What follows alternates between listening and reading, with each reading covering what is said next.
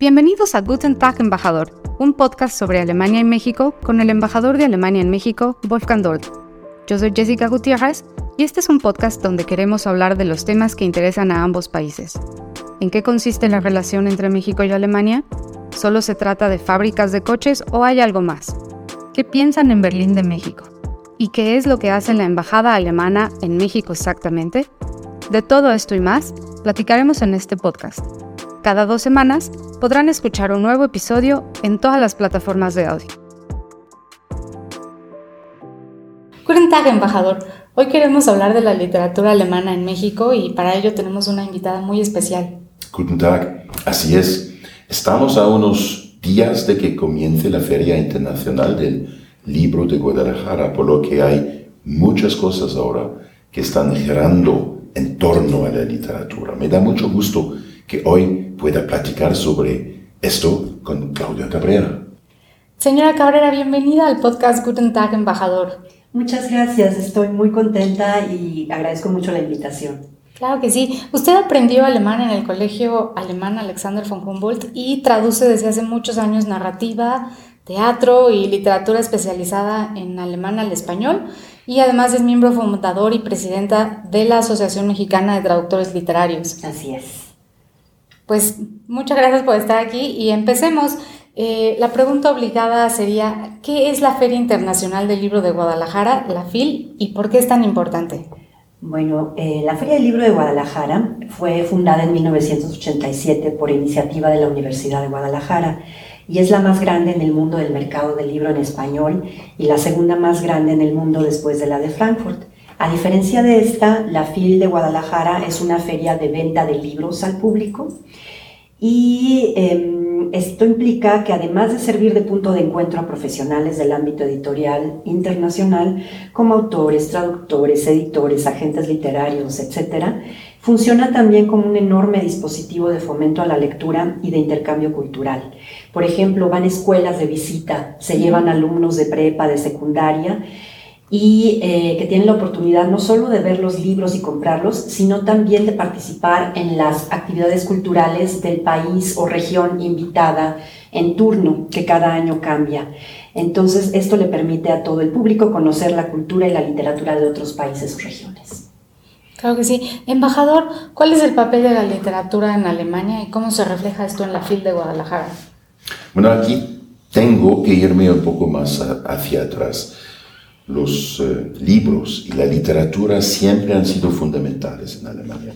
Después de que Johannes Gutenberg inventó la imprenta moderna en el siglo XV en Maguncia, los libros se convirtieron en un aspecto central para la difusión y la consolidación de la lengua alemana. La imprenta aceleró el intercambio de información, cambió la vida las personas de, casi, de manera casi revolucionaria y marcó el inicio de una nueva era con la llama, llamada Edad Moderna. Gracias a ella surgieron las imprentas y las casas editoriales.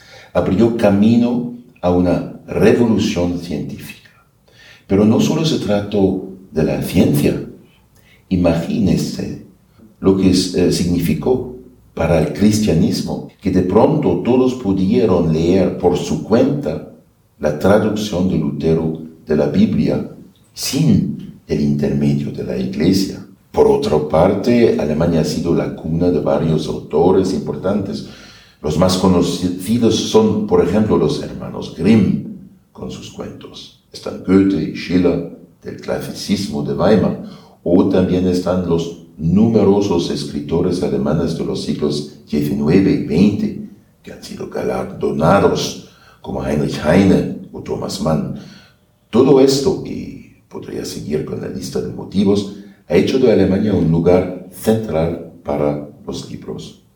¿Se refiere a Alemania como sede de ferias internacionales? Exacto. Muchos de nuestros escuchas seguramente conocen las dos ferias del eh, libro más importante de Alemania, la Feria del Libro de Frankfurt, que como dijo la señora Cabrera es la más eh, grande del mundo, y la Feria del Libro de Leipzig. Ambas ferias cuentan con siglos, siglos de historia y atraen cada año a más de 200.000 personas de todo el mundo, editores, autores, lectores. Volviendo a la pregunta para Alemania, es una cuestión de honor participar en la FIL de Guadalajara por lo mismo. Desde el, desde el año 2003 hay un pabellón alemán donde cada año alrededor de 20 empresas y organizaciones eh, presentan la versatilidad de la industria editorial alemana. De hecho, Alemania fue la invitada de honor de la FIL en 2011 y con ello el primer país invitado cuyo idioma no era una lengua romance. Y, embajador, ¿qué les espera a los visitantes del pabellón alemán este año? Bueno, obviamente la literatura contemporánea tendrá un espacio primordial, porque no, aunque no exclusivo. Este año también se presentarán otra vez libros infantiles, libros para aprender alemán y publicaciones académicas. También participarán expositores que estén preguntando cómo se puede estructurar mejor el mercado editorial, o mejor dicho, cómo se puede acercar mejor la literatura a los lectores, sobre todo considerando la creciente digitalización de la sociedad. Este año la Unión Europea es invitada de honor en la FIL de Guadalajara. Eh, en este aspecto, ¿cuál sería la aportación de Alemania? La Unión Europea ha planeado una fantástica serie de eventos y actividades. Previo a la feria, se estará llevando a cabo el Festival Eurojazz, el Festival de Cine Europeo, Guadalajara, y siendo fiel al lema Unidad en la Diversidad, los países miembros de la Unión Europea van a presentar toda la gama de la cultura europea, o mejor dicho, culturas europeas en el film. De parte de Alemania estarán participando tres autores en el marco del programa de la Unión Europea. Se trata de Judith Chalansky, María Cecilia Barbeta y Ilya Troyanov, quienes van a participar en lecturas y paneles de discusión. Justo ellos van a mostrar que no solo existe Goethe, si se quiere leer buena literatura de Alemania. Además, la Unión Europea está planeando paralelamente un gran programa musical y artístico. Ahí se estará presentando la jazzista alemana Angelika Niestier para demostrar que Alemania tiene más que ofrecer que Bach y Beethoven. Y la coreógrafa alemana Sascha Walz estará demostrando con su danza contemporánea la gran tradición de danza moderna alemana, un, gran regalo, la verdad. Y por supuesto, también me gustaría destacar en este punto que la señora Cabrera presentará su nueva traducción de la séptima cruz de Ana Segas. El programa está súper interesante, embajador. Eh, señora Cabrera, usted traduce desde hace muchos años la literatura alemana al español de México. Eh, ¿Podría ilustrarnos un poco al respecto? ¿Cuál es la situación de la literatura alemana aquí en el país? Por desgracia, la literatura alemana no es demasiado conocida en México. Más allá de los clásicos, como ya mencionó el embajador, Goethe, Schiller, si acaso Heine, em, no, no se conoce demasiado a los, a los autores alemanes. Quizá los clásicos modernos como Thomas Mann, eh, Kafka, Rilke, Günter Grass o Heinrich Böll y Friedrich Dürrenmatt. Además, aquí tengo que hacer una anotación. Todos ellos son hombres, como se habrán dado cuenta. La literatura de las autoras mujeres es todavía más desconocida. Y en general no se sabe mucho sobre la literatura alemana. Nos queda muy lejos y se traduce poco sobre todo en comparación con la literatura traducida del inglés o del francés, que les resulta más cercana y accesible a muchos editoriales. Traducciones del alemán se publican, por lo tanto, pocas al año en México, también debido a los altos costos que implican. Sin embargo, gracias al programa de fomento a la traducción del Goethe Institut, sí se han traducido autores contemporáneos como Julie C., Julia Frank, Hertha Müller, que fue premio Nobel 2009, Uwe Timm, Peter Stamm o Sasha Stanisic, para nombrar solo algunos. O también tenemos a Daniel Kehlmann con La medición del mundo, que fue un bestseller en muchos países.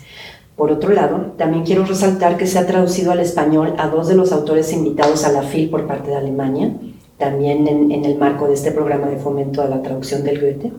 Y ellos son María Cecilia Barbeta e Ilya Troyanov, quienes, por cierto, no tienen el alemán como lengua materna. Eh, María Cecilia es argentina, eh, Ilya Troyanov es de origen búlgaro, y sin embargo viven en Alemania y escriben en alemán desde hace muchos años y se les considera autores alemanes. Esto lo digo para enfatizar el lema de la, de la FIL de este año, unidad en la diversidad. Por otro lado, también está la literatura del exilio alemán en México, que se escribió y publicó en la década de 1940 aquí en el país, pero que lamentablemente también se desconoce porque se le ha traducido muy poco. Y este es mi tema desde hace algunos años. Eh, coincido totalmente con eso. Mientras que todavía podemos encontrar los grandes clásicos alemanes en español en las librerías, la literatura en lengua alemana en su conjunto sí tiene una posición más difícil en el mundo hispanohablante. Debido a la barrera lingüística, por supuesto, los editores prefieren, en caso de duda, a, mi parecer, recurrir a las obras en inglés, eh, que los editores entienden, mientras que el alemán es demasiado, quizás un poco exótico para muchos. Por eso, el trabajo de traductores y traductoras como el de la señora Cabrera y contar con editoriales innovadores y valientes son aún más importantes. De acuerdo, señora Cabrera, eh, mencionó la literatura del exilio alemán en México. ¿Quiénes fueron ahí los protagonistas? La autora más importante del exilio antifascista en México es sin duda alguna Ana Zegas, tanto por su calidad literaria como su participación en la vida cultural y política de los exiliados en México. Sus obras maestras del exilio son Tránsito y La Séptima Cruz, los relatos y los relatos mexicanos, Crisanta, El regreso al pueblo perdido y El azul verdadero, además de eh, la excursión de las niñas muertas. Todos estos textos los estoy traduciendo, los voy a traducir, pues ya los traduje y van a aparecer editados por la cifra. Está también Walter Yanka, que si bien no era escritor, sí fue el director de la editorial del exilio germanoparlante Libro Libre, que revistió una gran importancia en la vida de los escritores, que de otra manera no hubieran podido publicar su trabajo durante el exilio. Tenemos al periodista Egon Erwin Kisch, el más importante periodista europeo de habla alemana. Él publicó en el libro libre justamente el mercado de sensaciones y descubrimientos en México. Y este último, por cierto, lo tradujo el filósofo español exiliado Wenceslao Roses al español en 1959. Ludwig Renn, que era el presidente del movimiento Alemania Libre, publicó en el libro libre Adel y Montagang, La decadencia de la aristocracia, eh, y, también algunos libros eh, muy emocionantes sobre la Primera Guerra Mundial. También, también. son los años previos. previos y, y, todo las, las, la locura de los primeros meses después de la Primera Guerra Mundial muy emocionante. Sí, es un autor muy, muy importante también. Tenemos también a Bodo Use. Estoy mencionando a los que publicaron, estos todos publicaron en el libro libre. Bodo Use publicó El Teniente Bertram, Leutnant Bertram, igual en el libro libre. Y quisiera mencionar aquí un grupo de, de exiliados que son particulares porque como empezaron a distanciarse de la política estalinista, que era la línea de, la, de los, la línea dura, digamos, del núcleo de exiliados, eh, germanoparlantes comunistas acabaron totalmente aislados y, en muy malas condiciones. Por ejemplo, Gustav Regla, a él por esa razón nunca se le publicó en el libro libre, aunque luego lo mencionaré un poco más ampliamente, escribió mucho. Tenemos también a Alice Rühle Gerstl y su esposo Otto Rühle, que fueron totalmente hechos de lado. Ella, por cierto, escribió un libro muy importante, de Un Buch oder und die Freiheit, el ajuste Juana y la libertad, que versa sobre su primer exilio en Praga, pero que escribió en México. Y este libro espero poder traducirlo también al año entrante. Por último, no quiero dejar de mencionar a Marianne Frank Westheim, a quien en México se conoce mejor por el nombre de Mariana Frank, quien tradujo al alemán los libros de Juan Rulfo y de su segundo esposo Paul Westheim. Muy interesante todo lo que ustedes mencionan. Eh, ¿Hasta qué punto se reflejan las experiencias de estos autores y autoras en sus obras? ¿Cómo percibieron a México, su, su nuevo hogar? Bueno, una buena parte de los refugiados germanoparlantes llegó a México no por elección, esto hay que decirlo, sino porque fue el país para el que consiguieron una visa o el que aceptó recibirlos. Algunos, como Ana Zigas, habían querido emigrar originalmente a Estados Unidos, pero les negaron el ingreso a ese país por su filiación comunista. Creo que México fue un país muy extraño, muy ajeno para la mayoría. Sin embargo, como lograron consolidar instituciones culturales sólidas aquí, como la mencionada editorial El Libro Libre, entre otras, o el Club Heinrich Heine, y en general se les recibió bien, a pesar de que también había un fascismo presente en el país, tanto en grupos mexicanos como en la misma embajada alemana que recibía instrucciones directas del gobierno nazi en, en Berlín, pero en general puedo decir que México representa una experiencia mayormente positiva. Y en la obra de varios de ellos se reflejan sus experiencias y reflexiones en torno a México. Ludwig Renn escribió dos libros, Morelia, una ciudad universitaria en México, y otro que se llamó así simplemente En México. Ambos se publicaron ya cuando él había regresado a Europa, a la República Democrática de Alemania, en la editorial Aufbau. Budouze escribió los relatos mexicanos y Sueño de una tarde dominical en la Alameda, que se llama igual que el mural de Diego Rivera también ya de regreso en la, en la RDA. Gustav Regla, este autor eh, anti-estalinista, eh, escribió Amimitl o El nacimiento de un ser terrible, País volcánico, un libro de muchas fiestas y más contradicciones, y además México, país encantado. Él se quedó a vivir en México, pero sí iba, empezó a viajar a Alemania después de un tiempo y eh, murió durante un viaje a la India. Ana Segas escribió estando en México, ya lo mencioné hace rato, las obras em, La excursión de las niñas muertas y cuando regresó a Alemania escribió los relatos mexicanos, Crisanta, El regreso del pueblo perdido y El azul verdadero y Tránsito y la séptima cruz la escribió en parte durante su exilio en Francia y camino a México y aquí en México. Usted va a presentar su obra más reciente en la FIL, una nueva traducción de la novela La séptima cruz de Ana Segas. Eh, ¿Cuáles son las dificultades que enfrenta en su trabajo como traductora? Bueno, las dificultades de la traducción en sí varían de libro en libro, porque se derivan, dependen del estilo personal de cada autor, que es el que tenemos que transportar a la traducción a nuestro idioma de la manera más adecuada posible, pero siempre trabajando con las herramientas de la lengua meta, en mi caso el español. Por otro lado, está también una muy ardua labor de investigación, dependiendo del tema, las lecturas adicionales que hay que hacer, la elaboración de prólogos, la redacción, la elaboración de glosarios, perdón, la redacción de prólogos, notas de traducción para contextualizar el trabajo y todas estas horas de trabajo invertidas en investigación, leer, etcétera, normalmente son totalmente desconocidas. La gente no sabe que eso también forma parte eh, esencial del trabajo del traductor. Por otro lado, puedo decir que el trabajo de los traductores entraña al mismo tiempo un privilegio increíble y por otro lado una gran falta de reconocimiento. Somos privilegiados porque nos podemos meter a profundidad en otras lenguas y culturas, porque leemos y traducimos a muchos de los mejores escritores del mundo, varios de los cuales, por cierto, nosotros mismos damos a conocer en nuestros países y a nuestras editoriales. Pero no se nos reconoce nuestra calidad de autores, aunque esté consignada en la Ley Federal del Derecho de Autor Mexicana. Por lo mismo, prácticamente ninguna editorial nos paga regalías. La única en México que lo hace desde el primer ejemplar vendido es el Fondo de Cultura Económica que nos da el 1% del precio de venta. A esto se le suman con frecuencia 1%. No es demasiado, ¿no? Es muy poco. es un primer paso, ya es ganancia, pero es poquísimo. Sí, por supuesto. A esto se le suman con frecuencia las malas condiciones de trabajo, poca visibilidad, es decir, no se respetan nuestros derechos morales, tarifas bajas, tiempos de entrega demasiado cortos y así. Aunque he de decir que esto no se debe siempre a que las editoriales no quieran ofrecernos mejores condiciones laborales, hay editoriales independientes muy pequeñas que ellas mismas enfrentan grandes dificultades económicas, pero que son las que normalmente se lanzan a aventuras literarias más emocionantes y que curiosamente son a veces también las que nos ofrecen mejores condiciones de trabajo. Y aquí quiero mencionar muy señaladamente a mis editoriales La Cifra y Elefanta.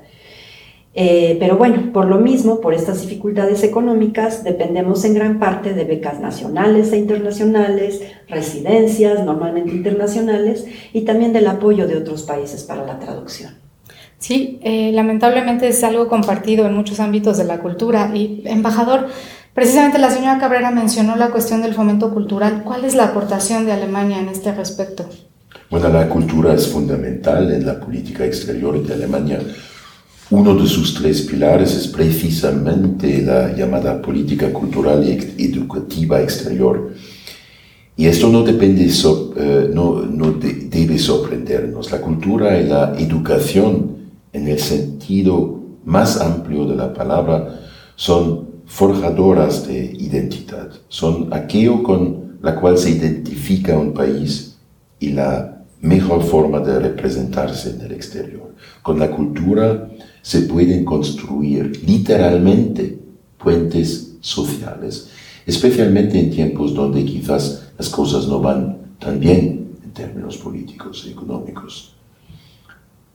En este marco buscamos construir estos puentes, junto con cada uno de los países que nos acoge. Con México, por ejemplo, tenemos excelentes relaciones culturales. Testimonio de ello son los cinco colegios alemanes en el país, los miles de personas que están aprendiendo alemán y incontables proyectos de intercambio cultural.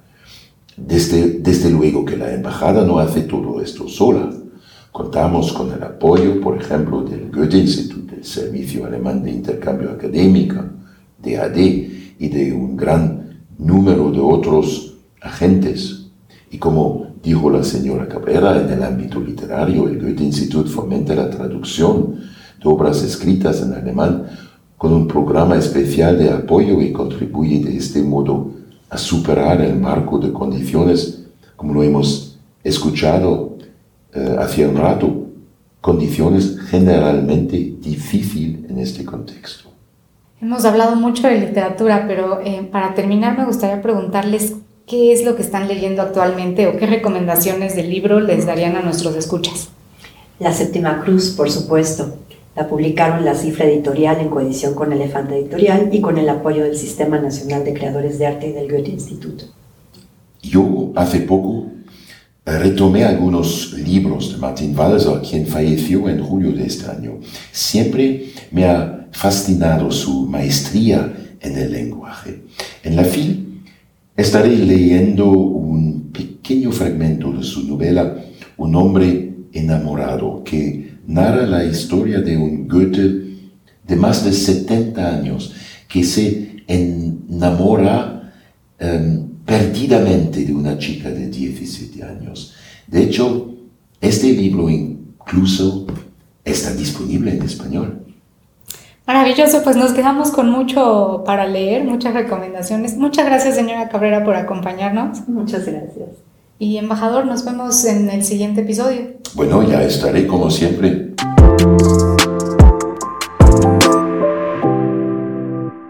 Este fue el episodio de hoy de Guten Tag, embajador, el podcast de la Embajada de Alemania en México. ¿Tienen preguntas o comentarios? Pueden escribirnos al correo electrónico podcast.mexi.com .diplo.de. Encuéntranos también en redes sociales como Embajada Alemana Ciudad de México en Facebook y como arroba Alemania Mexi en Twitter e Instagram. Gracias por escucharnos y hasta la próxima. Nuestro siguiente episodio estará disponible cada dos semanas en la plataforma de audio de tu preferencia.